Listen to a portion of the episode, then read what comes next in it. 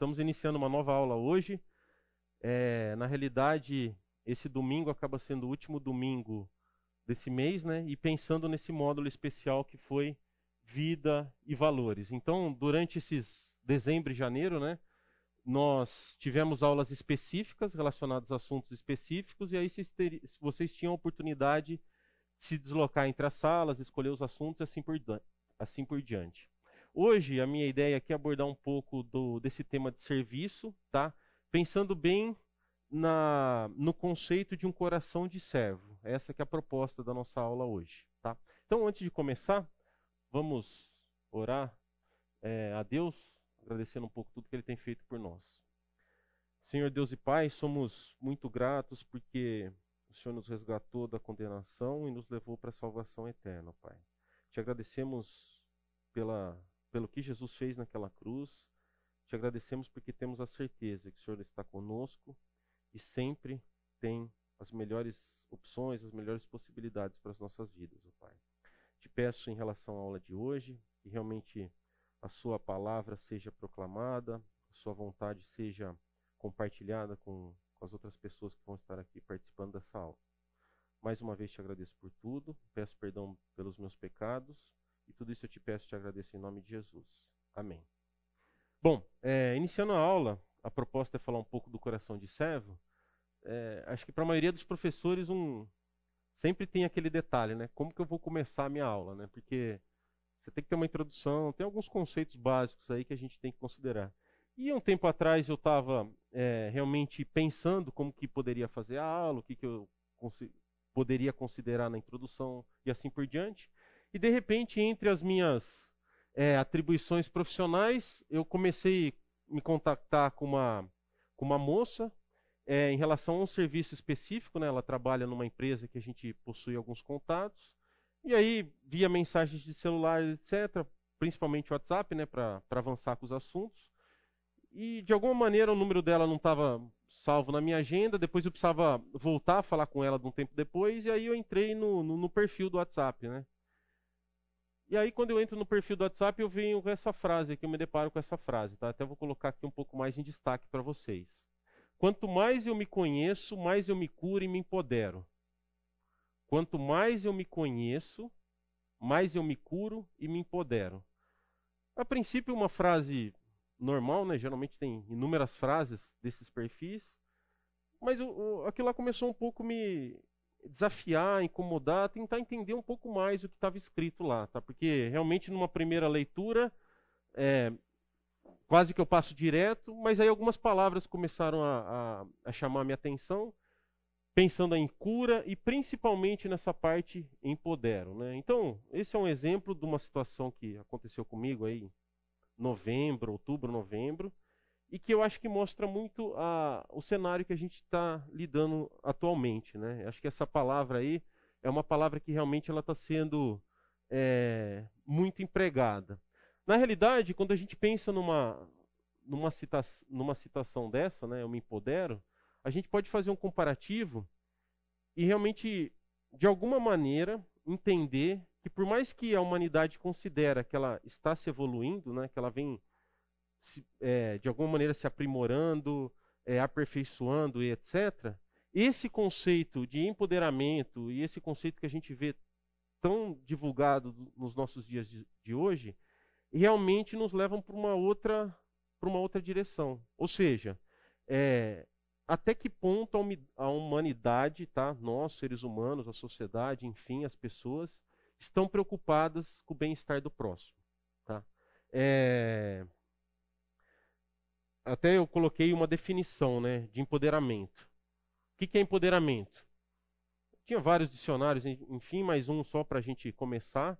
É, ação de se tornar poderoso, de passar a possuir poder, autoridade, domínio sobre. É lógico que se a gente for analisar um pouco mais dessa palavra, nós vamos entrar aí numa onda de é, conceitos de é, grupos sociais distintos que de alguma maneira sofrem preconceito, minorias, etc.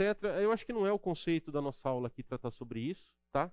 Mas pensando como um todo essa parte de empoderamento e de maneira geral voltando àquele assunto que eu falei, é, o, o, que que nós, a nossa sociedade, os seres humanos, temos feito pensando no próximo, tá? E aí, é, pegando esse, essa definição e considerando a Bíblia, né, que nós acreditamos que é a palavra de Deus, que realmente ela é perfeita e que, e que representa é um manual para a gente seguir, como que a gente deve proceder durante esse período que a gente está aqui na Terra, essa definição vai completamente de encontro, ou seja, vai contra o que nós aprendemos na Bíblia. Tá? Na realidade, propõe uma ação completamente egoísta, onde sempre a gente se preocupa em nos satisfazer, nos satisfazer, ou seja, eu quero, eu tenho direito, eu mereço isso, eu de alguma maneira sofro preconceitos e assim por diante. Tá? Então eu acho que é, isso aí está bem relacionado com a aula que nós vamos ter hoje aqui, que a gente pensa na parte de serviço. E aí é lógico, né? Quanto mais a gente coloca esse eu, eu, eu, eu, quer destacar a nossa individualidade, a nossa necessidade, é, pensando assim, o que, que a gente pode considerar? Pô, estamos evoluindo. Mas será que estamos evoluindo? Eu tenho algumas, é, coloquei alguns algumas reportagens, tá? É, enfim, eu, eu, ia procurar um pouco mais sobre os dados relacionados ao consumo de antidepressivos, etc. Mas aí eu comecei a sair muito do foco da aula, então eu resolvi só colocar algumas abordagens falando. Então, consumo de antidepressivo cresce 74%, alerta na saúde, cresce o consumo de antidepressivos. Então, se por um lado nós temos é, essa parte de empoderamento, é, eu preciso ser feliz, eu preciso não sei o que, etc. Por outro lado, os dados mostram o contrário. Ou seja, nós estamos tendo um gasto maior de antidepressivo. As pessoas, de alguma maneira, elas estão ficando o quê? Mais tristes, tá? Ao ponto de elas estarem precisando de algum tipo de medicamento, algum tipo de auxílio para conseguirem, entre aspas, sobreviver. Tá? E é bem o nosso é, é, o conceito. E aí a gente até pode pensar, né? Mas o que, que isso se aplica a mim, né? O que, que eu tenho a ver com essa, com essa demanda? Na realidade, eu acho que tem muito, porque quando a gente é, é capaz de experimentar a verdadeira felicidade, a gente vai. Por quê? Por que nós estamos sendo capazes de experimentar? Porque a gente vai pensando em nós mesmos. E a Bíblia fala o contrário. A Bíblia fala o quê? Que como cristãos nós somos chamados a servir e temos que considerar esse chamado para o quê? Para conseguirmos também desfrutar de algumas bênçãos, tá? Eu vou compartilhar com vocês é, um vídeo. Eu procurei esse vídeo também. Ele está em português, só que está em português de Portugal, tá? O cara fala meio baixo, etc. Mas eu acho que representa bem é, o que está acontecendo no, nos nossos dias. Eu tentei procurar em português ou com legenda, etc mas eu acho que ele, ele, ele representa bem o que está acontecendo. Se vocês não estiverem escutando, daí aumenta um pouco o volume.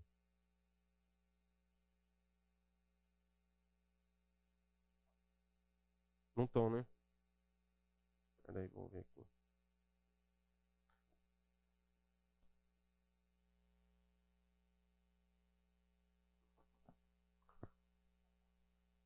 É, calma aí que eu vou fazer uma uma configuraçãozinha aqui.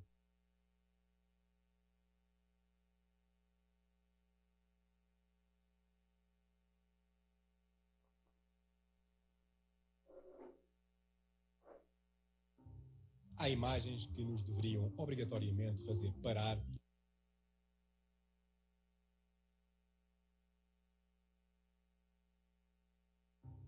Há imagens que nos deveriam obrigatoriamente fazer parar e pensar. Esta semana, em Nova York, às primeiras horas do dia, esta mulher que aqui passa sofreu uma tentativa de assalto. Um sem-abrigo, Hugo Tailiat, de 31 anos, correu para salvar, evitando o crime, mas foi esfaqueado pelo assaltante que se colocou em fuga. Depois, Hugo agonizou durante uma hora e vinte num passeio da cidade que não dorme. As imagens captadas pela câmara de segurança registaram um total de 25 pessoas que passam indiferentes por um homem que sangra prostrado no chão. Uma chega mesmo a parar e a tirar uma fotografia com um telemóvel. Quando os bombeiros chegam, Hugo, o bom samaritano de Nova York, como lhe chamam os mídia, está morto. Vamos ver se. Acho que fica muito alto. Bom, é, eu acho que dá para a gente perceber bem a situação que nós estamos. Né? Uma senhora vai ser assaltada, é, alguém vai tentar ajudar ela durante o assalto e a pessoa é esfaqueada. Em função disso, não sei, falou 25 pessoas, não sei o que passam, eles realmente visualizam aquela pessoa de alguma maneira é, ensanguentada, aquela pessoa que passou por uma por esse assalto, né, para tentar ajudar a outra senhora, e simplesmente, opa, não, isso não tem nada a ver comigo, eu preciso pegar meu trem, eu preciso fazer meu serviço. E aí tem aqueles ainda mais distintos, né? Ah, vamos tirar uma selfie. Então é esse o cenário que a gente está, tá? É um cenário onde realmente é, está crescendo um, um, individualismo e esse individualismo acaba, acaba sendo muito é, ele acaba sendo muito nocivo para os nossos dias. E aí a gente pode pensar, né? Só que os sintomas dessa doença estão ao nosso redor, então qual é a cura? Eu ia pedir para vocês abrirem então em, em Lucas capítulo 6, versículo 31, né? É, aqui eu entro num, num, numa mensagem, inclusive do Fernando, ele está me ajudando, a gente combinou isso antes, estou brincando. Mas é todo esse estudo de Lucas, a maioria dos sermões que a gente acompanha, a gente aprende um pouco sobre serviço, amar o próximo, o que nós devemos fazer e assim por diante, tá? Numa das mensagens específicas do Fernando, é, ele fala sobre qual que é a definição que Jesus dá para amor. Qual que é o conceito, qual que é o padrão de Jesus quando a gente pensa em amor? E aí ele deixa bem claro durante todo o, o sermão, se vocês quiserem é só acessar o site da igreja, lá tem os outros detalhes, que o que Jesus fala, o que ele define, vai outra vez, vai de encontro, vai contra o que nós, como sociedade, entendemos é, como amor, tá? Se de alguma maneira a gente entende como amor uma, um abraço, é, algum afeto, um relacionamento, Jesus deixa claro que não, que não é esse o caminho, tá? Na realidade, o que ele coloca como amor realmente é uma abordagem muito mais profunda, um, contexto muito mais perfeito do que o amor, do que especificamente a gente coloca. E aí, é, nós temos o, entramos aí no, no capítulo 6, versículo 31, e que o que ele fala aí vai o quê? Contra um um dito, um pensamento popular que a gente sempre escuta muito, né?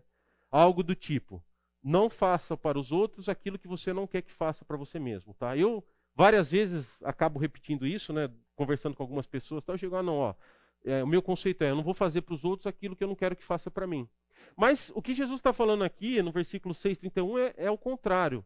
É realmente sair de uma posição passiva, uma, uma posição de alguém que está esperando receber alguma coisa, e já que eu não vou receber, eu não vou fazer, por uma é, imposição de uma ação específica. Então, se a gente ler lá o versículo 31, ele fala assim: Como vocês querem que os outros lhe façam, façam também vocês a eles. Tá? Então a gente sai daquele conceito que, ah, não, eu não quero. É, eu não quero que alguém fale mal de mim, eu não vou falar mal de ninguém. Eu não quero que alguém é, me bata, eu não vou bater em alguém. E agora a gente entra num outro conceito eu quero ter conforto, eu tenho que tentar ajudar os outros a terem conforto. Eu quero ter uma mesa farta, eu preciso ajudar os outros a terem essa mesa farta, tá? Então, realmente é uma é uma colocação. O próprio Deus, né, através do, do nosso Senhor Jesus, coloca esse esse ensinamento e aí dá para a gente entender bem a diferença que é a, o que aconteceu. Como nós vamos ver alguém ensanguentado, alguém que está passando necessidades, e a gente não vai é, ajudar, tá? Então, essa, essa passagem é bem clara e mudando é, o conceito nosso de como que nós devemos agir. Só que daí, se a gente voltar um pouco antes, por exemplo, no caso, no versículo 27. Mas eu digo a vocês que estão me ouvindo, Amem os seus inimigos, façam bem aos que odeiam, abençoem os que amaldiçoam. Orem por aqueles que os maltratam. Opa, então agora não é simplesmente é, eu vou fazer aquilo que eu quero que faça para mim e o pior ainda. Tá? Pior no nosso conceito, é lógico. Né? Nós temos uma, uma visão bem distinta é, do, do, conceito de Deus. A gente sempre, aquela camiseta, né? Eu, eu mereço, eu estou passando necessidade, é, eu quero aquilo. E aqui ele está falando o contrário. Nós vamos ter que fazer aquilo que a gente quer para os outros. E para os outros, o meu inimigo, aquela pessoa que de alguma maneira fez alguma coisa ruim para mim e assim por diante. Tá? é, eu acho que isso daí dá para a gente ter bastante é, uma ideia do que Deus coloca para nós como esse padrão de amor, né, que na realidade é bem diferente do nosso padrão atual. E aí, se a gente pega esse versículo, depois um pouco mais lá no versículo 35, 33, opa. Amem, porém, os seus inimigos, façam-lhes o bem e emprestem a eles, sem esperar receber nada de volta. Então a recompensa que terão ser, será grande e vocês serão filhos do Altíssimo, tá? É, na realidade, então pense que nessa ação que nós temos que fazer, a gente vai ter que pensar nesses inimigos que nós falamos, e a hora que a gente conseguir chegar nesse nível, nesse nível de relacionamento com Deus, para amar o meu inimigo, para fazer alguma coisa boa para aquela pessoa que realmente trouxe um problema para mim, aí nós somos ser o quê? Filhos do Altíssimo, tá? Então a gente entra num panorama muito mais claro de um relacionamento com Deus, tá? É, então eu acho que aqui deu para a gente ter uma introdução interessante em relação ao problema que nós temos hoje em dia. O que a Bíblia fala de cara, é, o que Jesus passa para nós em relação às ações que a gente é, tem que tomar, como que a gente pode seguir. E. Tá, desculpa, ia colocar. Então, a gente chega num ponto de colocar os outros em primeiro lugar. Tá? Mas, pensando nos ensinamentos de Jesus, pensando no tempo que ele esteve aqui, ele vai mais além. Tá? é, o, o padrão judaico de ensino, etc., era um padrão baseado no quê? No relacionamento, no contato. Você tinha o, o rabi que estava junto lá com aqueles aprendizes e dia a dia ia passando, ensinando as coisas para esses aprendizes. Então, era assim que funcionava o padrão na época. Aliás, é, o método né, de aprendizado na época. E aí, se a gente abrir agora, eu queria convidar vocês a abrir a Bíblia lá em João, capítulo 13, para a gente ver o que, que Jesus fala em relação a essa. Fala não, né? Na realidade, o que Jesus demonstra para os seus discípulos em relação a essa. Esse assunto que nós estamos estudando aqui, né? Que é o assunto de servir, um coração de servo. É, o capítulo 13, na realidade, ele apresenta uma mudança de cenário. Tá? Até então, é, o envolvimento de Jesus estava mais, mais voltado para o seu ministério público, ou seja, ele ia nas sinagogas, no, pelo caminho, ele ia, conforme ia juntando a multidão, ele ia tratando alguns assuntos e passando para essa multidão. Aqui no capítulo 13 ele já começa a ter um, um, um o foco dele começa a ser mais voltado para os discípulos, tá? Então eles estão, é, aqui fala um pouco antes da, da, da, da festa da Páscoa, né? E eles estão Jesus já está sabendo um pouco o que, que vai, vai sabendo um pouco não, hum, é Jesus para saber pouco. Mas enfim, é, Jesus sabe o que, que vai acontecer com ele, ele tem certeza do que, do que vai acontecer com ele. E aí no capítulo 13, todo aquele plano, no início do capítulo 13, né, che nós, nós chegamos na conclusão que o quê? Que todo aquele plano que tinha sido estabelecido, tinha sido determinado por Deus, realmente é um sucesso. Tá? Se a gente analisar lá, ele está lá junto com os discípulos, vai um pouco antes da festa da Páscoa, ele sabe o que, que vai acontecer, que Judas vai trair, etc. Então vamos começar a ler o capítulo é, 13, né? voltado bem para no preparo dos discípulos, vamos considerar essa abordagem, pensando que logo mais, depois de um tempo, Jesus iria morrer, ressuscitar. E o que, que ele começa a falar para os discípulos? Tá? Então, o capítulo 13, a partir do versículo 1. Um pouco antes da festa da Páscoa, sabendo Jesus que havia chegado o tempo em que deixaria este mundo iria para o Pai, Tendo amado os seus que estavam no mundo, amou-os até o fim. Estava sendo servido o jantar, e o diabo já havia induzido Judas Iscariotes, filho de Simão, a trair Jesus. Jesus sabia que o Pai havia colocado todas as coisas debaixo do seu poder e que viera de Deus, estava voltando para Deus. Assim, levantou-se da mesa, tirou sua capa e colocou uma toalha em volta da cintura. Depois disso, derramou água numa bacia e começou a lavar os pés dos seus discípulos, enxugando-os com a toalha que estava em sua cintura. Então, podemos imaginar o, mestre, né, o, próprio Deus, saindo da sua posição de destaque, de alguma maneira tirando sua túnica, pegando uma bacia, alguma coisa com água e o quê? Começando a lavar os pés dos seus próprios discípulos, tá? É lógico, né? Naquela época lá, nós não tínhamos estradas, aliás, não tinha estrada asfaltada, todo esse, esse conforto que a gente tem, os deslocamentos é, a pé de uma casa para outra, de uma cidade para outra. Então, acabava sendo um costume é, o dono da casa, quando chegava algum viajante, etc., oferecer a limpeza dos pés e etc. daqueles que estavam visitando. Tá? Na maioria das vezes era um escravo que fazia essa, essa atividade. E em casos de presenças mais ilustres ou coisa do tipo, o próprio dono da casa ia lá e lavava o pé daquele visitante que estava chegando na casa. E é esse o cenário que a gente é, encontra aqui, pensando no que, no que Jesus fez. Né? É, e, e, outra vez, né, lembrando, tudo ocorrendo é, conforme o esperado. Ou seja, Deus está no controle da situação e aproxima-se esse momento final onde Judas vai trair, né? E vai haver uma espécie de contraste entre a postura de Jesus e a postura de, de, de Judas. Mas aí nós pensamos em, em Jesus como grande é, líder, né?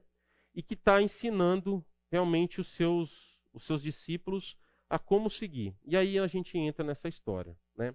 É, aí continuando um pouco, adivinha o que, que acontece, né? Simão, ele lá, Pedro. Chegou-se a Simão Pedro que lhe disse: Senhor, vai lavar os meus pés? Respondeu, Jesus, respondeu Jesus: Você não compreende agora que o que eu estou lhe fazendo, mais, tar mais tarde, porém, entenderá. Disse Pedro: Não, nunca lavarás os meus pés. É, então, até aqui é, é interessante que acaba sendo uma, acontecendo uma coisa mais. Se vocês analisarem lá, né? É, Simão Pedro, primeira coisa quando ele vai falar, o que, que ele fala? Ele fala, chama Jesus de Senhor. Senhor, vai lavar os meus pés?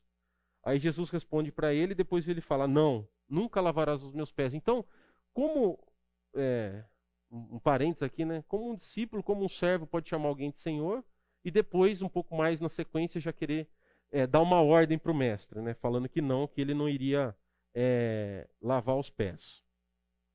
E aí continuou, né? É, Jesus respondeu: Se eu não lavar, você não terá parte comigo.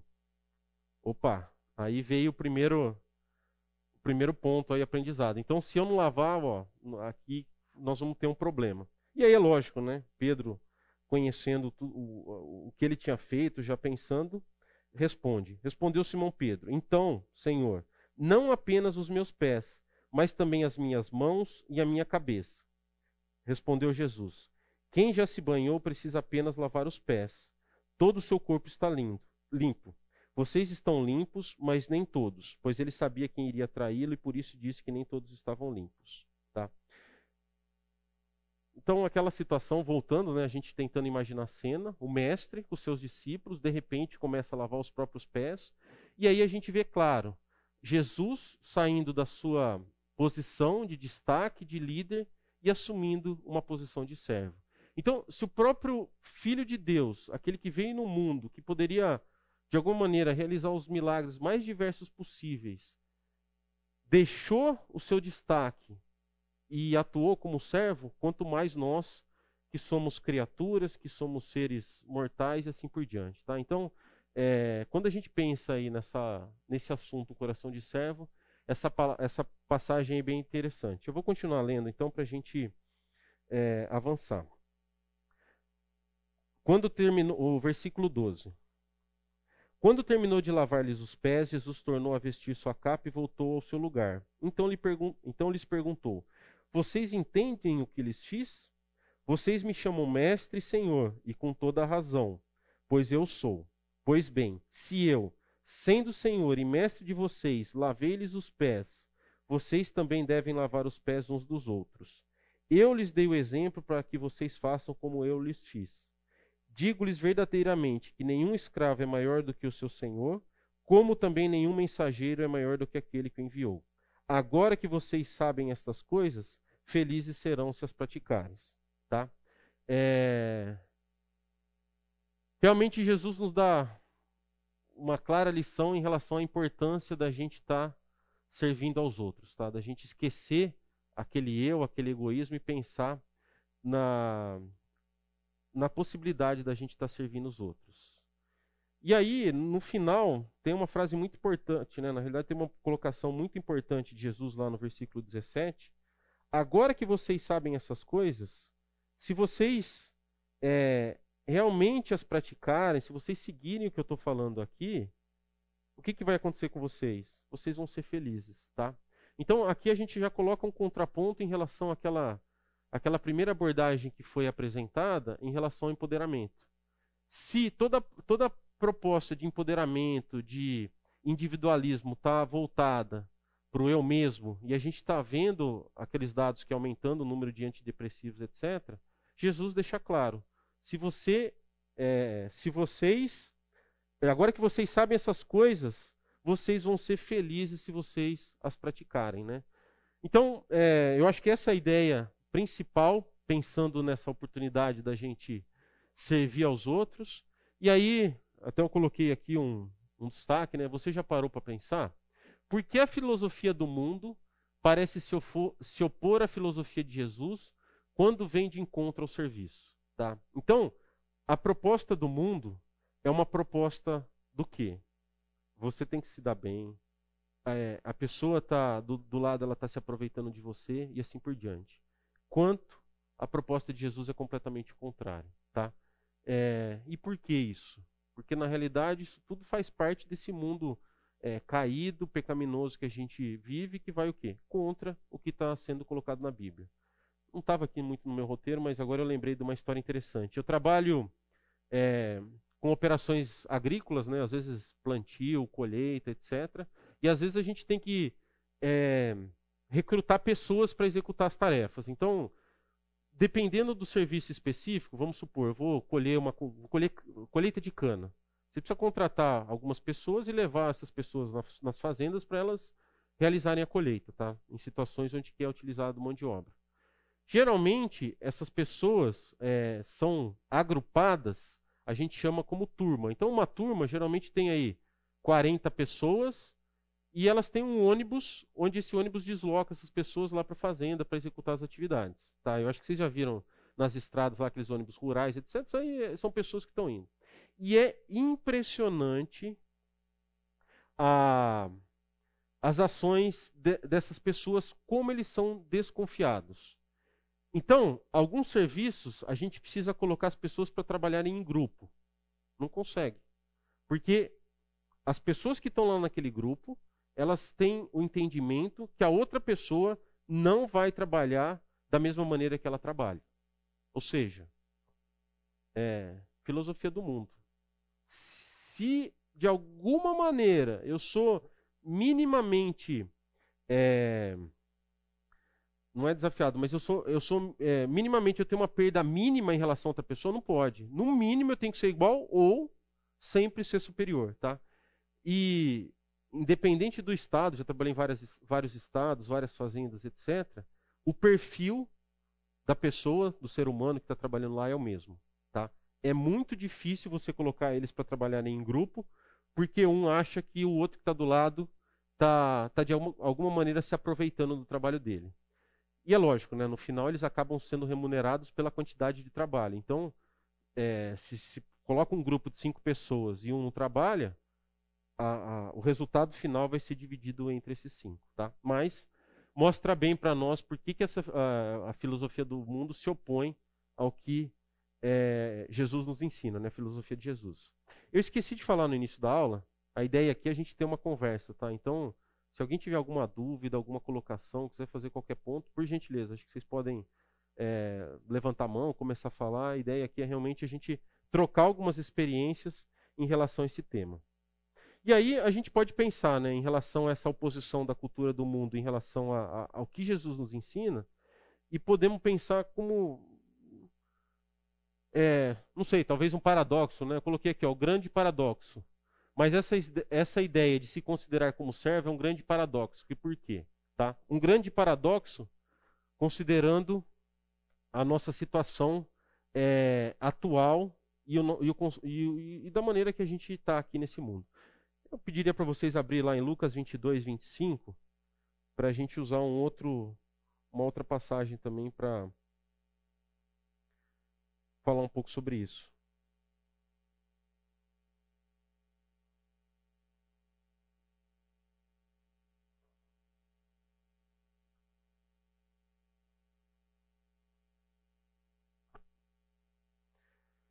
Jesus lhes disse: O rei das nações, os reis das nações, dominam sobre elas, e os que exercem autoridade sobre elas são chamados benfeitores.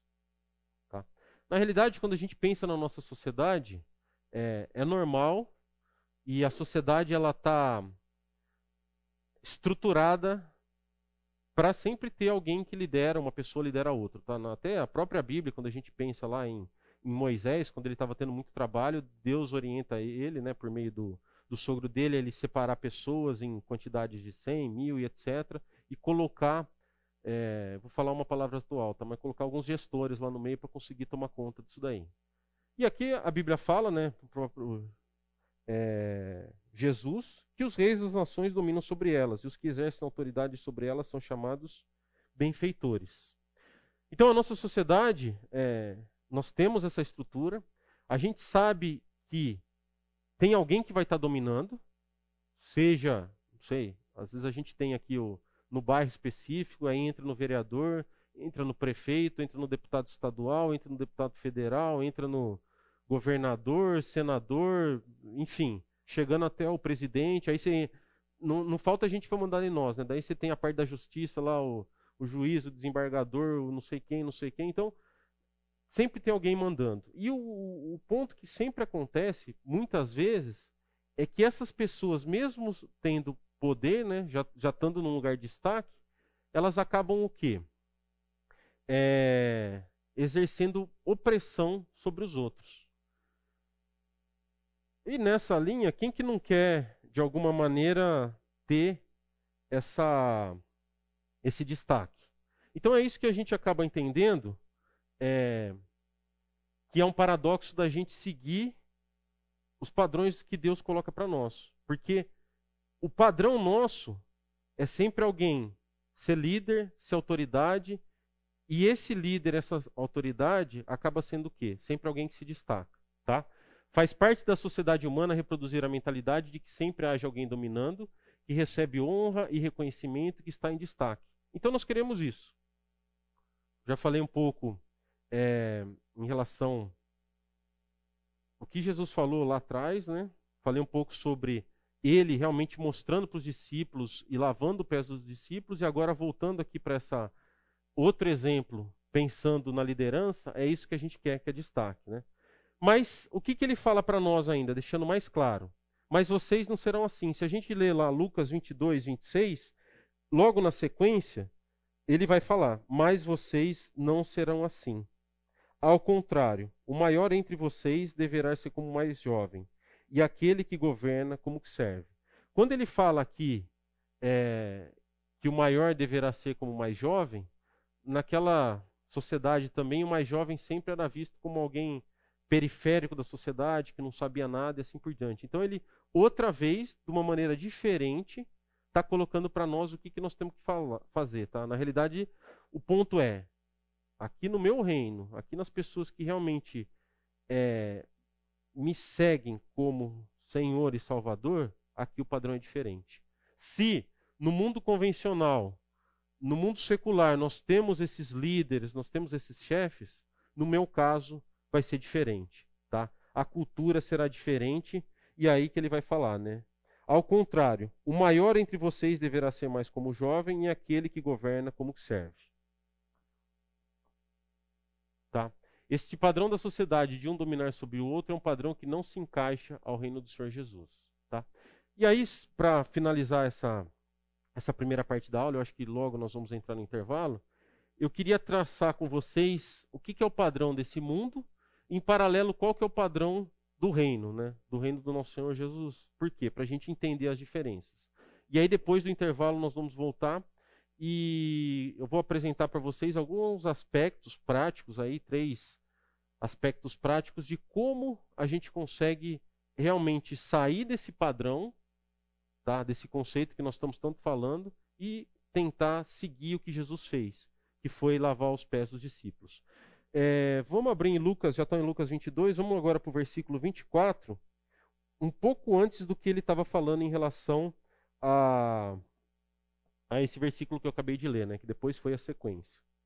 Surgiu também uma discussão entre eles acerca de qual deles era considerado maior. Tá? Então, nós estamos falando aqui dos discípulos, daqueles homens que foram selecionados, foram escolhidos para andar com o Senhor Jesus e realmente seguir com todos os ensinamentos e tudo que Jesus definiu depois da morte dele. E entre eles estava acontecendo isso, tá? É, uma discussão acerca de qual deles era considerado maior. Então, padrão desse mundo. Esse é o nosso coração. Se a gente for lá para Marcos 9, é, 33 e 34.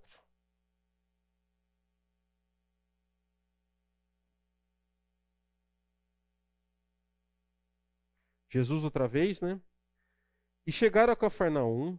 Quando ele estava em casa, perguntou-lhes: O que vocês estavam discutindo no caminho? Mas eles guardaram silêncio, porque no caminho haviam discutido sobre quem era maior. Padrão desse mundo. Quem tem destaque, quem governa, quem lidera. Eu mereço, eu sou uma pessoa que, que tem que ter felicidade, assim por diante. Tá? E aí, virando um pouco lá, Marcos 10.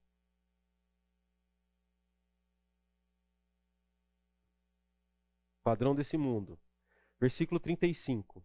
Nisso, Tiago e João, filhos de Zebedeu, aproximaram-se dele e disseram: Mestre, queremos que nos faça o que vamos te pedir. O que vocês querem que eu lhes faça? perguntou ele. E eles responderam: Permite que na tua glória nos assentemos um à tua direita e, e o outro à tua esquerda. Ou seja, discípulos já estavam andando com Jesus, já, já tiveram várias experiências em relação ao, poder de Jesus, o que ele faz, e de repente vem isso daí. Eu quero estar do lado do seu lado direito e eu quero estar do seu lado esquerdo, tá? Aqui ainda não fala, mas se a gente pegar o outro texto, acho que Mateus, vai falar sobre o quê? A mãe deles ainda pedindo isso para Jesus, está complementando mais as coisas. Então, a que ponto que nós chegamos, né? É, aí, então, esse traçando um paralelo, tá, eu queria colocar para vocês esse aqui que seria o padrão desse mundo, tudo que eu fui falando até agora. E agora a gente pode pensar no padrão de Deus, no padrão do reino de Deus. Lucas 22, 26 a 27. Tá? Lucas capítulo 22, versículos 26 e 27. Nós já lemos esse texto, né, o versículo 26, e aí vou, vou continuar com o versículo 27. Mas vocês não serão assim. Ao contrário, o maior entre vocês deverá ser como o mais jovem, e aquele que governa como o que serve. Pois quem é maior, o que está à mesa ou o que serve? Não é o que está à mesa, mas eu estou entre vocês como quem serve, tá?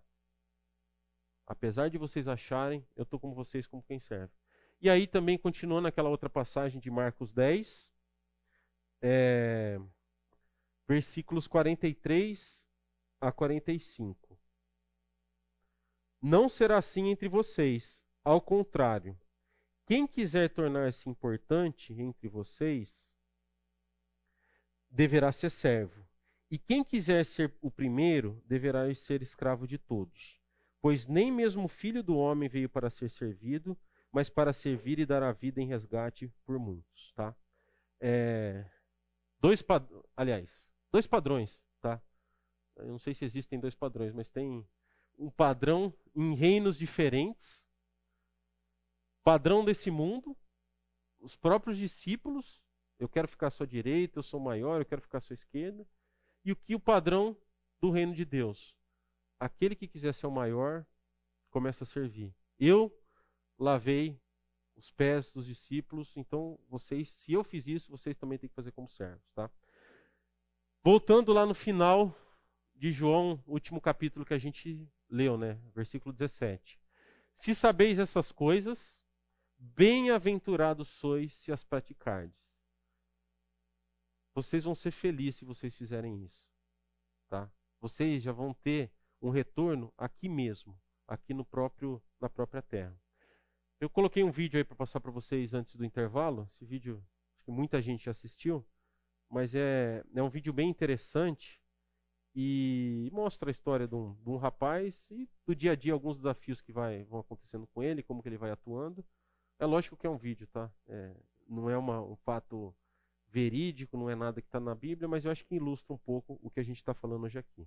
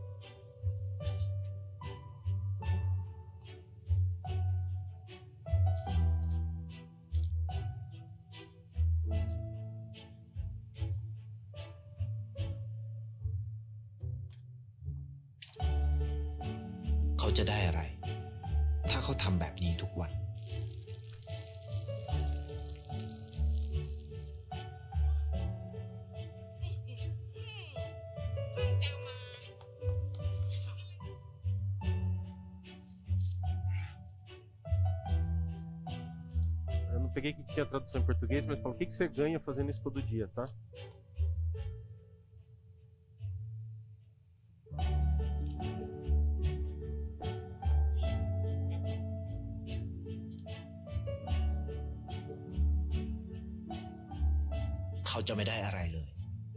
Você não ganha nada. Você não vai ser rico. ไม่ได้ออกทีวี Você não vai aparecer na TV. ไม่มีใครรู้จัก Talvez vai ficar anônimo. ไม่ได้มีชื่อเสียงที่มากขึ้น E não vai ser mais famoso.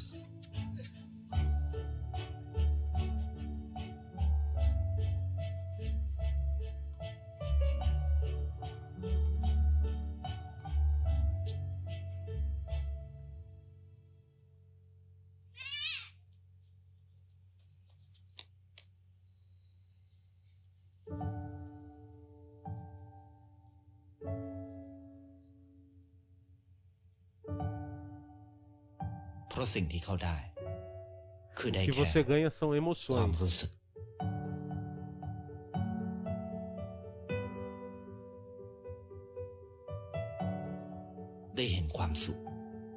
Eu não vi lá. Você vai ganhar felicidade. Vai, vai entender um profundo entendimento, né? Obter. Vai sentir o amor. ในสิ่งที่เงินซื้อไม่ได้ Vai receber dinheiro que você não pode comprar. ได้โลกที่สวยงามกว่าเดิม Um mundo feito com é, belezas. ในชีวิตคุณ E a sua vida? อะไรคือสิ่งที่คุณต้องการมากที่สุด É, o que você quer mais?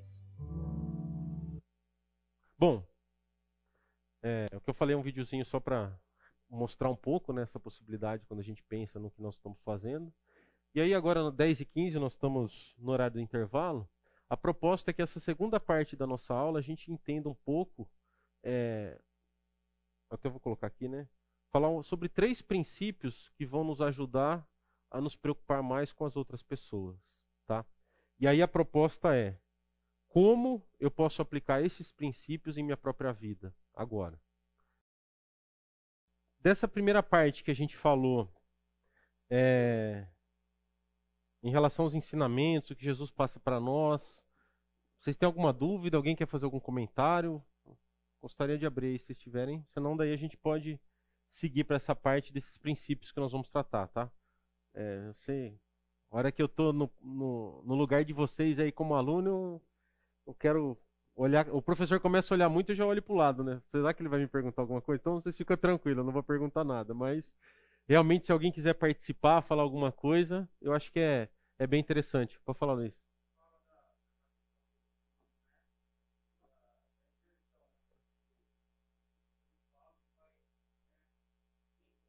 Uhum.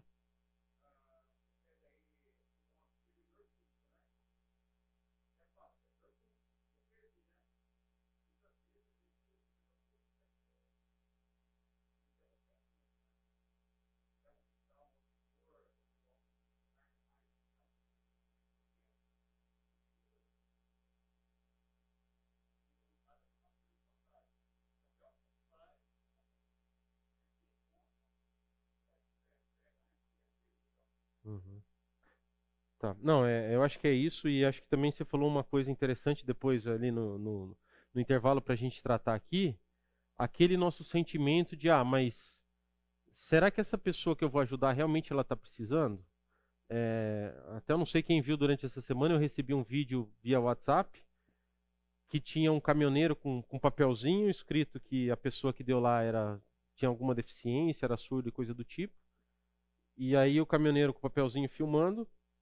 Pessoal, eu não sei se o vídeo é verdadeiro ou não, enfim, eu estou compartilhando assuntos parentes aqui na aula, tá? Só dando alguns exemplos. Mas aí a hora que o cara está passando no semáforo para voltar, o, o, caminhoneiro buzina, ele toma um susto, né? Então, é, é esse o mundo, esse conceito, esse padrão que a gente tem. Nós temos tanto a parte do individualismo quanto a parte da, de mentiras, ou seja, pessoas ainda tentando se aproveitar da necessidade dos outros, necessidades reais, para ter vantagem sobre isso. E vai acontecendo o quê? aquela história que eu falei um pouco com vocês em relação aos, aos trabalhadores lá. Eles simplesmente não conseguem trabalhar em conjunto, por quê? Porque um acha que o outro está passando a perna nele. E aí, eles como um grupo, como uma equipe, poderiam estar tá ganhando muito mais, mas sempre estão lá, na, na média, no, no pior cenário possível. Tá? É, então, recapitulando, nós temos aquele conceito, aquele padrão de amor que Deus passou para nós, em relação realmente a gente ser é, misericordioso, tá? Em relação à diferença do padrão dele para o padrão desse mundo, que a gente não devia ser assim. Nós tratamos sobre o, a situação de Jesus um pouco antes da Páscoa, quando ele vai lá e para mostrar para os discípulos o caminho certo, ele acaba lavando os pés dos discípulos, então ele sai da postura dele de líder e entra num, numa situação de servo. E depois a gente viu também a, o próprio Jesus falando em relação ao que acontece nesse mundo, que a gente tem lideranças, nós temos cargos de destaque e nós sempre buscamos é, esses postos para quê? Para a gente ter esse destaque. Vimos o padrão do mundo em relação aos próprios discípulos, eu quero ficar da sua direita, quem é o melhor e etc, a sua esquerda, e vimos o que Jesus fala para eles na maioria dos casos, tá? Então vamos pensar agora, eu, eu, separei aqui três princípios e eu acho que é essa pergunta que vocês podem estar tá considerando agora, tá? Como eu posso aplicar esses princípios em minha vida? Vamos falar então do primeiro princípio, tá? São coisas muito simples e que eu acredito que vão nos auxiliar muito, tá? ações falam mais que palavras, tá? Vamos abrir em 1 João, é, 1 João capítulo 3, versículo 18. Se alguém quiser ler, pode ler por gentileza. 1 João capítulo 3, versículo 18.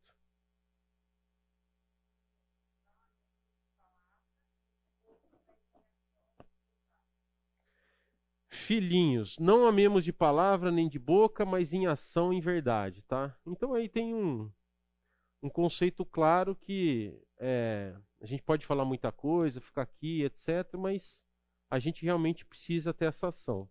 E aí um outro texto tá em Tiago capítulo 2, versículos 14 a 17.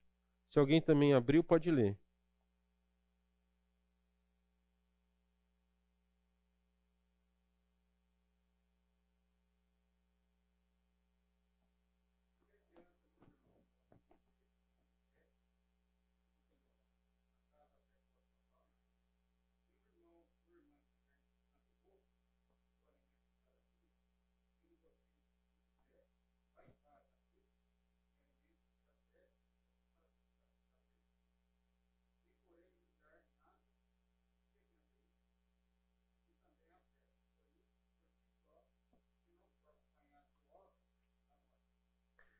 De que adianta, meus irmãos, alguém dizer que tem fé se não tem obras? Acaso a fé pode salvá-los? Salvá-lo? Bom, eu não vou entrar nesse dilema fé em obras, acho que não é a proposta, mas a, ação aqui que a gente pode considerar da aula, ações falam mais que palavras, tá? Então, realmente, se a gente quer seguir nesse caminho de ser servo, ter um coração de servo, a gente precisa começar a trabalhar, a executar é, alguma coisa. O, o, contexto desse curso tem um livro que fala características de um cristão autêntico, e aí tem lá um coração de servo. E nesse livro que eu estou utilizando para como roteiro da aula, né, o autor ele dá um exemplo relacionado a ele mesmo em relação a essa esse princípio, ações falam mais que palavras, tá? É, o autor é um, é um norte-americano, né? Esqueci o nome dele agora, depois a gente pode ver. Mas ele fala que no, tinha um período que ele estudava, eu não lembro se era um curso, a faixa etária específica, tá? Era antes da universidade, devia ser hoje o que é nosso ensino médio, alguma coisa do tipo. E aí ele falou que sempre, junto com ele lá, tinha uma determinada garota, meio que vizinha, morava numa rua ou na outra, e que estudava junto com ele, mas essa, essa garota ela não era tão expressiva em algumas características que o pessoal valorizava. É, ela era muito inteligente, mas em função disso, a, os próprio, o próprio grupo de, de, de, pessoas, os próprios alunos acabavam tendo uma certa, é, olha que coisa feia, né? mas uma repulsa em relação a essa garota específica. Ele chega a falar que em determinadas situações ele estava andando na rua e, de alguma maneira ele via que a garota estava indo para a escola junto com ele, ele atravessava para não passar perto e tal. Então, realmente aqui nós temos um cenário do, do, do, que o nosso coração faz, a ponto de a gente julgar uma pessoa, talvez pela aparência, alguma característica específica e tal, e a gente não se importar com essa, com essa pessoa. Aí ele falou que o tempo foi passando, enfim, ele, ele se tornou um cristão e até que um dia que ele falou, não, eu preciso tomar algumas atitudes na minha vida. Eu acho que nesse tempo, eu não sei se eles já estavam no colegial ou na universidade, enfim. Eu acho que devia ser colegial. E aí, uma das atitudes que ele tomou foi quando ele estava passando próximo lá, ele viu aquela garota almoçando e resolveu almoçar ao lado dela. E foi isso no primeiro dia. Depois ele falou que tinha um grupo de cristãos lá, começou também a, a, a levar esse grupo para estar tá almoçando junto com a garota. E foi passando os dias, convidaram a garota para participar do grupo de cristãos, pode ficar tranquilo, ele não casa com ela no final, tá? Mas tudo bem. Então convidou a garota para participar do grupo de cristãos e tal. Até que um dia ele outra vez se. É, de alguma maneira ele estava sozinho com a garota, ela perguntou para ele: Mas por que, que vocês estão fazendo isso? Por que você e seus amigos estão perdendo o tempo de vocês comigo? E aí ele contou a história, que ele realmente é, se sentiu muito incomodado, ele viu que o que ele tinha feito antes, nos anos anteriores, estava completamente errado, aquilo que Deus tinha mandado, tem, tinha passado para ele fazer, e em função disso eles começaram a trabalhar, enfim, se relacionar com essa garota. Aí tempo passa, no, no próprio livro ele falou que daí, um, uma determinada época da vida dele, ele foi visitar uma universidade num determinado estado, e aí, conforme ele estava visitando essa universidade, com um grupo de cristãos também, Alguém bate nas costas dele e pergunta: oh, você, lembra, você se lembra de mim? E aí ele sabia que era essa garota específica. Ou seja, uma ação definida que ele resolveu implementar mudou completamente a vida de uma pessoa. Pode ser que se eles não tivessem feito tudo aquela. Ah, não começasse a almoçar junto com ela, não tivesse convidado ela para participar do grupo de cristãos, etc., ela poderia ter uma, um destino completamente diferente. Mas em função dessa ação que eles fizeram, essa garota se converteu e agora está ajudando outras pessoas realmente é, pensando no reino do nosso Deus. Tá? Então é um exemplo que tem no livro. Aí também eu queria colocar então para vocês essa parte, voltar naquela, naquele slide, você já parou para pensar? Nos dias de hoje, tá? Quais os meios pelos quais você começa a agir como um servo? Em sua família? Com os seus amigos? No trabalho ou na escola? Em sua igreja? Em sua vizinhança?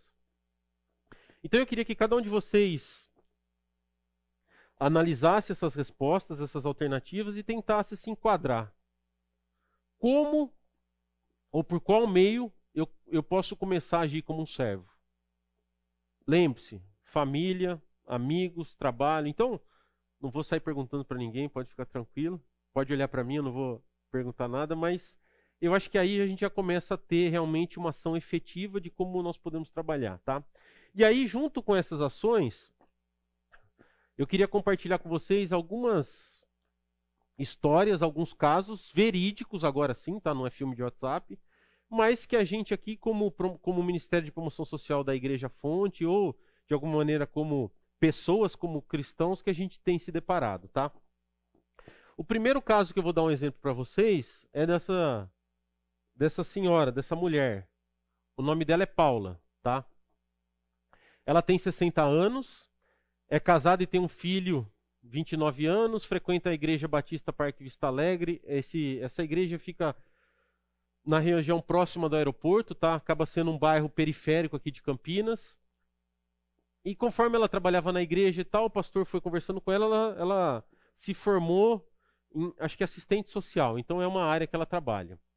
A Paula tem um projeto que chama Projeto Nova Vida, que é ela que coordena, que é hospedado num galpão onde ela disponibiliza, e ela usa esse galpão para atuar em projetos sociais, onde busca servir a população local. Pelos cálculos aí, a gente estima que ela consegue atender em torno de umas 350 famílias, pessoas, desculpa. É, um caso específico desse projeto Nova Vida, em dezembro a Paula me manda uma mensagem que elas iam fazer um, um evento de final de ano, se de alguma maneira a gente conseguiria colaborar com eles. Eu falei, não, Paula, vamos conversar. E como Deus é maravilhoso, né? Ela me mandou mensagem de manhã. Logo depois do almoço, eu recebi um WhatsApp, um contato, de uma pessoa falando que eles criaram um grupo, enfim, uma empresa, e iriam fazer a doação de 288 cestas básicas. Sei lá, 300 cestas básicas. Então, de manhã, Paula, será que a gente, será que vocês conseguem nos ajudar? E logo depois do almoço vem, ó, nós temos 288 cestas básicas para doar. Tá? É, então, quando a gente pensa em serviço social, quando a gente pensa no padrão do reino de Deus, é, isso eu tenho experimentado aí nesse último, nesse último ano que eu, que eu me tornei líder do, do Ministério de Promoção Social, a gente começa a perceber claramente que 2 mais 2 não é 4. Se nós estamos é, servindo ao nosso Deus, executando aquilo que Ele quer que a gente execute, seguindo o que Ele passou para nós, 2 mais 2 não é 4. 2 mais 2 é 5, 2 mais 2 é 10. Uma ligação de manhã à tarde já é 288 cestas que estão sendo doadas.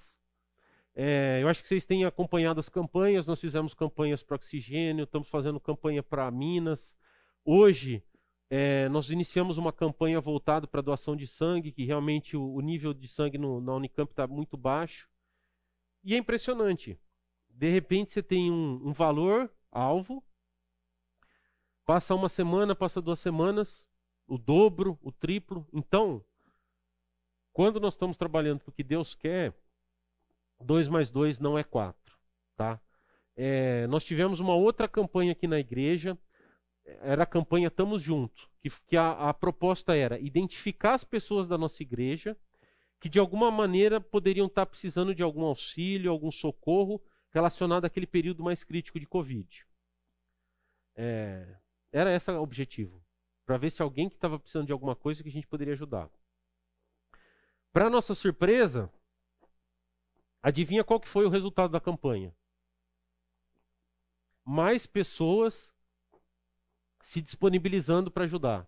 Ou seja, pessoas doando recursos, doando tempo. Então, nós pedimos para quem precisava e a gente recebeu, não, ó, eu tenho X reais, X mil reais, etc., que eu quero entregar. Então, 2 mais 2 não é 4. Esse é o exemplo da Paula, tá? É, eu vou passar alguns slides só para vocês terem, entender um pouco o que é o serviço. Falar com a máscara e o microfone, nossa, está difícil, mas tudo bem, vamos lá. Então, isso daí é um, é um exemplo de, de, algumas fotos lá do que eles desenvolvem, a Paula específico. Então, eles fazem marmitas e distribuem essas marmitas para as pessoas carentes lá da região do aeroporto. Tá? É, então, voltando àquele princípio 1, um, né, ações valem mais do que palavras, voltando àquela ideia, pô, onde eu posso começar a ajudar? A Paula definiu. Vai começar a ajudar a comunidade dela. A ação dela Vale muito mais do que ela ficar me mandando WhatsApp e tal. São pessoas. Pessoas que estão sendo alimentadas. Tá? Então passamos o princípio 1, vamos para o princípio 2. É...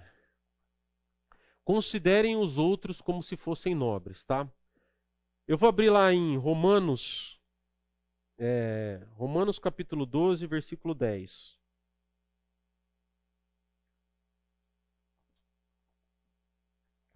Dediquem-se uns aos outros com amor fraternal. Prefiram dar honra aos outros mais do que a si próprios. Tá? Com certeza, a nossa vida seria bem diferente se a gente tratasse as outras pessoas como se fossem nobres. Imagina uma pessoa chique que está indo na sua casa, aquela visita, aquela pessoa que você precisa agradar, você quer tudo de bom para ela. Vamos considerar que, da mesma maneira, nós vamos usar esse mesmo conceito para aquela outra pessoa que você não conhece. Aquela pessoa que talvez você não tenha tanta afinidade, que você acha que ela não está bem vestida, etc. Com certeza seria diferente, tá? Outra, outra passagem para a gente tratar isso. 1 João 4, 19 a 21. Está aqui também, eu vou ler, tá? Nós amamos porque ele nos amou primeiro. Se alguém afirmar eu amo a Deus, mas odiar seu irmão, é mentiroso, pois quem não ama seu irmão a quem vê, não pode amar a Deus a quem não vê. E ele nos deu esse mandamento: quem ama a Deus, ame também seu irmão. Tá? Então, essa ideia de amar está muito relacionado com esse ponto de considerar os outros como nobres. Com certeza, aquela pessoa que a gente ama, a gente trata bem, a gente sempre quer o melhor. Tá? E aí, também João, Evangelho de João, lá, capítulo 13, um pouquinho mais para frente do que a gente leu, né, que nós lemos até o versículo 17, pegando o versículo 34 e 35. Aí, outra vez, Jesus falando, né? Um novo mandamento lhes dou: amem-se uns aos outros como eu os amei. Vocês devem amar-se uns aos outros. Com isso, todos saberão que vocês são meus discípulos se vocês se amarem uns aos outros. É, eu acho que está bem claro essa definição e essa importância, pensando como nós podemos, aliás, considerando essa iniciativa da nossa parte de realmente tratar os outros como se eles fossem nobres, pessoas que a gente ama, pessoas que a gente de alguma maneira quer impressionar. Imagina é, você está procurando um, um, emprego, seu currículo, você chega lá, o cara está te entrevistando, o que você quer fazer? Você quer impressionar, porque você quer aquilo. Eu acho que é essa a ideia que a gente tem que ter. Tratar os outros como se fossem nobres, tá? Aqui no Brasil, a gente não tem ideia do que é nobreza, tá? Nós nunca tivemos um rei e tal. A gente pode falar, mas nós não temos ideia. Mas, saindo dessa esfera de nobre, nós temos essa recomendação do próprio Jesus dando esse mandamento para a gente amar uns aos outros como ele nos amou, como ele se entregou e, e realmente abriu mão do, do, de todo o poder, de tudo que ele tinha para o quê? Para vir aqui e morrer na cruz pelos nossos pecados, tá? No livro, nossa, vai ser difícil ler. No livro tem uma, uma declaração desse Charles Swindoll que eu achei interessante. Eu vou ler para vocês, tá? Qualquer coincidência é mera semelhança. Eu, eu, eu sou como Tiago e João. Senhor, eu olho para as pessoas que usam ternos, pensando naquilo que podem fazer por mim. Como podem incrementar minhas reuniões, satisfazer meu ego, minhas necessidades e dar-me vantagens estratégicas. Costumo utilizar as pessoas por sua causa, mas na verdade as utilizo por minha causa. Senhor, em meio aos meus caminhos, oro para obter favores, sua direção para os meus esquemas, seu poder para os meus projetos, sua permissão para as minhas ambições, sua assinatura num documento em branco, a fim de conseguir tudo o que eu quero. Eu sou muito parecido com Tiago e João. Por isso eu oro: mude-me, Senhor. Faça-me alguém que procura sempre procurar a ti e aos outros. O que eu posso fazer por você? Uau! Eu vejo aquele cara de terno, pô, no exército lá, aquele cara lá mais graduado, o que, que, será que o peixe lá, né? O que, que será que eu não vou conseguir dele? É isso. Nosso, coração pecaminoso, nossa vontade de seguir o padrão desse mundo nos leva a isso. Como, de alguma maneira, eu vou me aproveitar da situação, da pessoa, enfim. Tá? Enquanto Jesus fala para a gente é, seguir no outro sentido. Já parou para pensar? Nós deveríamos servir ou cuidar de alguém que nos dá pouca ou nenhuma atenção? Bom, é, no, no, próprio início, né, quando a gente tem a definição de amor por Jesus, ele deixa claro que nós temos que ser misericordiosos, etc. Tem, tinha lá no começo que a gente devia até amar os nossos inimigos, tá? É, então esse é um ponto importante. Com certeza a gente tem que se importar pelo nosso próximo. Nós temos que tratar os outros como se fossem nobres, tá? Aí eu quero dar um exemplo para vocês também. É, final do ano passado, poucos dias antes do Natal, eu não sei aqui, né? Mas no meu mundo, vai chegando perto do Natal, você já não consegue mais falar com ninguém, né? Loja está fechada, não sei o que e tal. Recebemos essa demanda de um grupo de venezuelanos que, em função da situação crítica do país, resolveu migrar aqui para o Brasil. Se não me engano, a, a, a, um casal que é filho, eu não, não, não sei direito quem, mas acho que é filho desse senhor e dela, já estavam aqui no Brasil e eles fazem parte da igreja é, do São Domingos. É uma igreja que a gente trabalha em conjunto, tá? Igreja Batista do São Domingos, do bairro São Domingos. E aí esse casal já está lá, e aí agora a família resolveu vir. Então veio o pai e a mãe, e pelo que eu entendi também, eu acho que tem duas ou três crianças que são filhos daquele casal, que estavam na Venezuela. Aí o pessoal da igreja do São Domingos entrou em contato conosco, como que a gente poderia ajudar, e aí começou entre aspas, uma operação de guerra. Né? Que cidade que eles estão? O que está acontecendo? Quem são eles? Ah, não, nós temos, é, nós temos um contato que não sei quem tem um chip de celular. Quando nós estamos falando em cidades, nós estamos falando em cidades da fronteira do Brasil com a, com a, com a Venezuela. Tá? Então, fronteira com o Brasil e Venezuela é, uma, é a fronteira. E é isso o cenário que eles estavam, tá? Ou seja, quando começaram, chegaram aqui para o Brasil. Nisso, a Rosana, que também trabalha em promoção social, ela que realmente é, encabeçou esse, esse projeto, esse auxílio, etc. Eu acho que é, ela ficou aí praticamente desde esse dia 21 até semana retrasada, passada, cuidando e acertando. O que, que nós fazemos? Com quem que a gente fala? Então, na época que a gente fez aquela campanha do oxigênio, nós, nós tivemos uma interação com a missão é, Missão do Céu que fica lá em Manaus, lá no Amazonas. Mandei mensagem para o líder da missão, ele tinha acabado de sair de férias, aí mandei mensagem para o outro missionário, não, vamos ajudar. Falando com a Rosana, enfim, conseguimos entender onde eles estavam, deslocamos eles para uma cidade que tinha mais estrutura, que chama Presidente Figueiredo, lá, em, lá no Amazonas. Eu já fui para lá. Presidente Figueiredo deve ficar uma hora e meia, duas horas de Manaus. Tem as cachoeiras, tem as águas cristalinas, é isso aí. Mas é uma cidade já mais estruturada. Mas eles não tinham nada, não tinha comida, não tinha nada. Então, e comida como que a gente faz? Ah, não, vamos comprar no supermercado, mandar entregar, vamos arrumar um lugar para eles ficarem, enfim. E aí Deus. É, lembra que eu falei? 2 mais 2 não é 4? Deus começa a atuar. Nesses contatos, a Rosana identifica a Irajane que, que é uma pessoa que trabalhava na CVC e foi trabalhar na Venezuela. Aí, voltando da Venezuela, decidiu começar a ajudar refugiados. E aí a Irajane já começou a falar um monte de detalhe, ó. Nós precisamos acertar a documentação, eles têm que fazer exames, nós precisamos fazer isso, pau, pau, pau. É, eu tenho um abrigo, mas agora eu não tenho condições de receber eles, então nós precisamos transportar eles de Presidente Figueiredo para algum lugar. E conversa daqui, a, a filha da Rosana é casada com alguém que é, tem um parente em Asas do Socorro, uma outra missão. A gente conseguiu acessar Asas do Socorro. E aqui já é uma foto deles, depois que eles passaram por Presidente Figueiredo, quando a situação já estava mais estruturada. Então eles ficaram algum tempo, umas duas semanas, eu acho, no abrigo, no, no alojamento de Asas do Socorro. E aí? Como nós vamos trazer eles para Campinas? Passagem de ônibus? Não tem ônibus.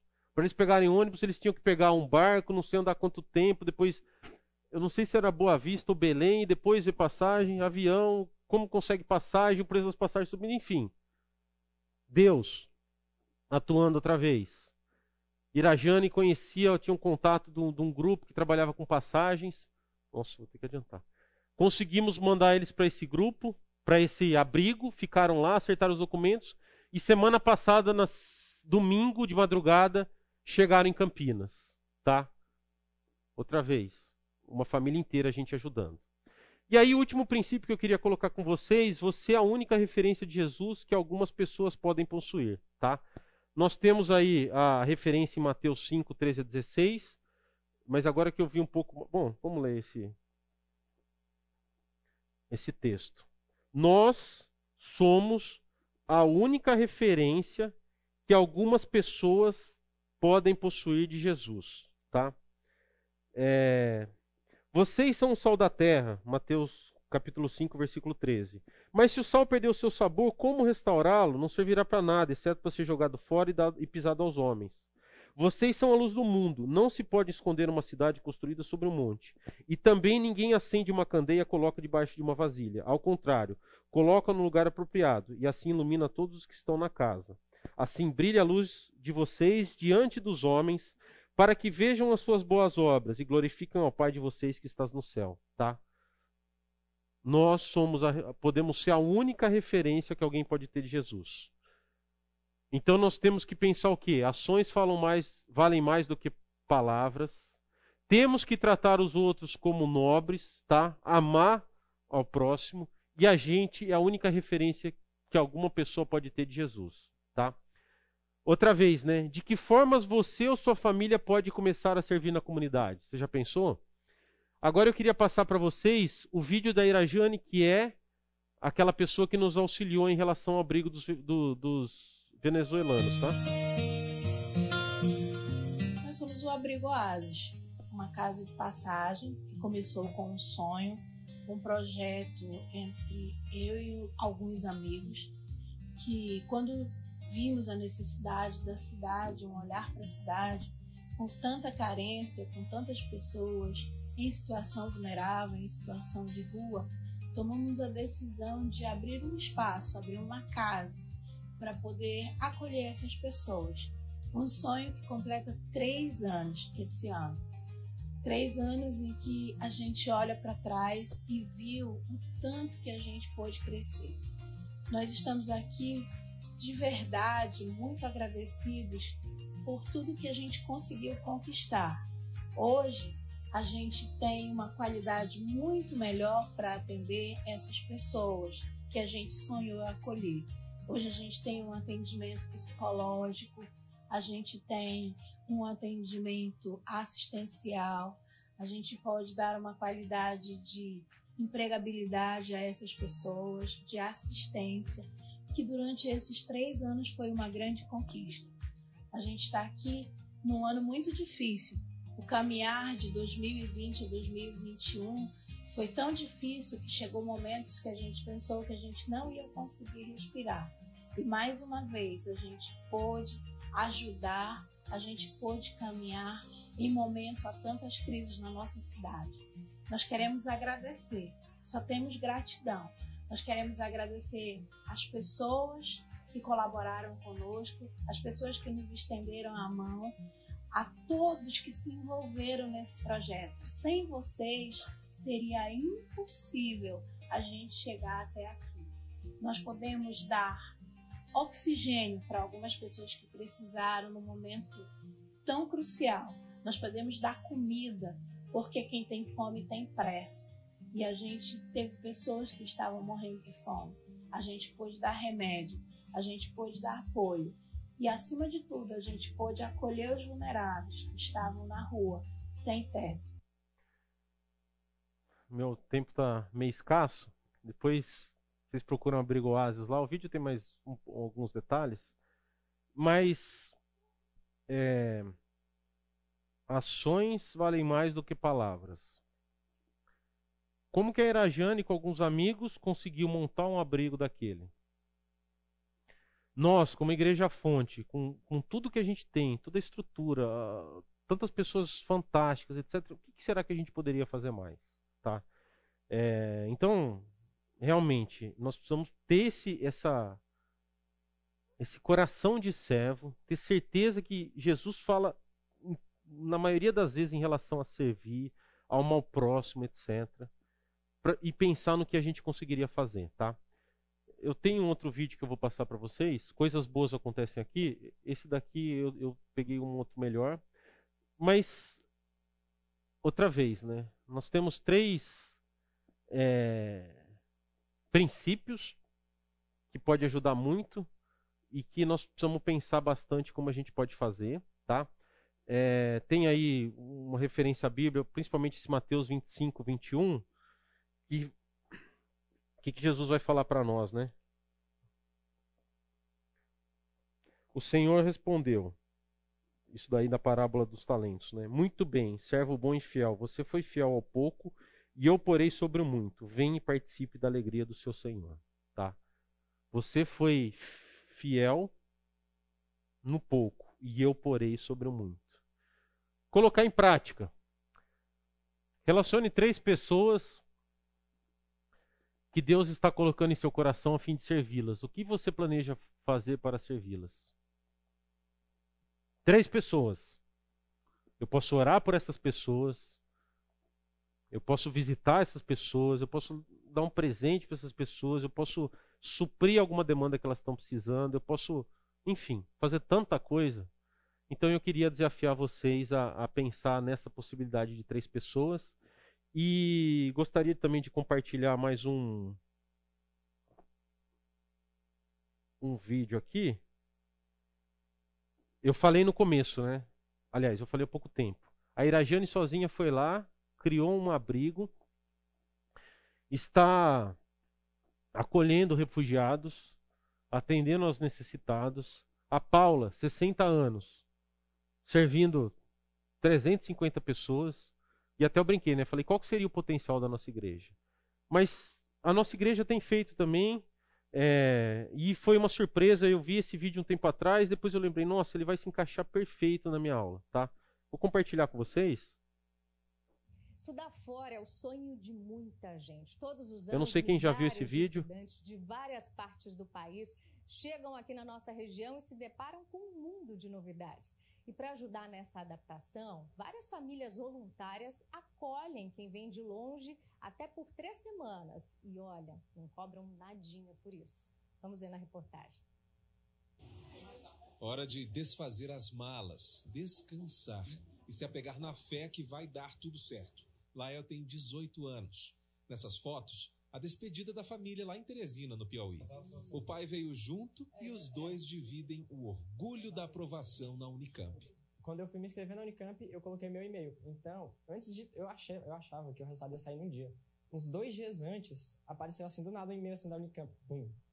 Você, você vai para na Unicamp. Mas a família também ficou com medo. Sem conhecer nada da cidade, onde e como achar um lugar barato para ele ficar? Quando ele nos traz essa notícia, né, nos trouxe grande alegria também, mas imediatamente nós pensamos, mas nós não conhecemos nada nem ninguém em Campinas. A ansiedade deles deu lugar a um encontro cheio de gratidão. O casal Glauco e Yasmin também são do Piauí. Receberam os dois visitantes de braços abertos no apartamento deles em Sumaré. E por que isso aconteceu? Bom, o Glauco, quando era universitário, também teve uma ajuda assim. Há sete anos atrás, é, eu cheguei do Piauí. É, meu pai veio antes de mim para conseguir moradia, tudo isso. Né? E ele também foi acolhido por um grupo cristão. Né? Cheguei meio perdido, você está numa cidade nova, uma cultura diferente também, venho lá do Nordeste, enfim. E já deu horário, se alguém precisa sair para pegar as crianças, já está acabando. Aqui, né, enquanto estava estudando uh, na Unicamp. Então isso foi muito importante para mim, principalmente no período que eu estava longe da minha família. A ajuda que esse casal ofereceu não foi um caso isolado e também não foi uma questão de sorte. Na verdade, aqui na cidade existe um grupo de voluntários dispostos a oferecer a própria casa como moradia temporária para essa fase de adaptação, nesse começo difícil. Tudo para ajudar essas pessoas que vêm de muito longe a realizar o sonho de se formar na Unicamp. Quem começou a formar essa rede de voluntários foi o Paulo. Ele é pastor de uma igreja batista em Campinas e lançou o desafio entre amigos: acolher quem vem de longe e precisa, independentemente de religião. Por estarmos perto da universidade, relativamente, a gente sempre recebeu alunos ah, da Unicamp, da PUC, de outras universidades que estão ali em Barão Geraldo, né? Então o pessoal vinha, principalmente quem vinha de fora, vinha perguntando: ah, como eu consigo uma moradia, né? Como eu faço para conhecer mais a cidade, tudo mais e tal. Então a gente viu disso uma oportunidade para acolher quem vinha de fora. Os novos universitários, como o Lael, podem ter até três semanas de apoio. E isso inclui todo tipo de ajuda para que eles tenham tempo, tranquilidade e muita informação sobre a universidade e sobre a cidade de Campinas. Conhecer também qual o mercado melhor, né, qual a melhor rota para ele ir para ah, para a universidade, por aí vai, a gente acaba ajudando nisso também. Eu cheguei aqui, eu encontrei vários lugares bonitos assim, de cara, véio. fiquei impressionado. Quando eu cheguei na, na Unicamp, véio, aquela de coisa gigante, fiquei impressionado. O sentimento que eu tenho é de gratidão e de vontade de retribuir isso para outras pessoas, né? Bom, é... a gente finalizar, já está passando um minuto da nossa, do nosso tempo, então três princípios. Ações falam mais que palavra. Considera os outros como se fossem nobres. Você é a única referência que Jesus pode ter. Esse vídeo, eu não sei quem aqui é o Paulinho, tá, pessoal? Ele é pastor, essa igreja que foi falada é a nossa igreja, a fonte e tal. Então, o que esse vídeo representa é o que a gente viu aqui na Bíblia. Vocês são o quê? São sal, são luz. Com certeza esse vídeo deve ter é, impactado pessoas, outras estão pensando mais sobre essa demanda. Então é, é, a maneira como a gente consegue servir nosso Deus, tá? Então temos exemplos também, coisas boas que acontecem. Eu só vou orar para a gente terminar, e aí se, se alguém tiver alguma dúvida, a gente pode conversar no final. Querido Deus, como somos pequenos diante de Ti, ó Pai, como realmente não merecemos nada, mas mesmo assim o Senhor se compadece de nós, ó Pai. Mesmo assim o Senhor nos dá tantas oportunidades para que possamos te servir, te honrar. Agradeço muito por isso. Agradeço por essa aula, porque realmente podemos ter essa certeza, podemos ter a Bíblia para aprendermos mais sobre Ti, ó Pai. Peço pela vida de cada um que esteve hoje aqui e que o Senhor nos conduza hoje para as nossas casas. Perdoe os nossos pecados. Isso te peço, te agradeço em nome de Jesus. Amém.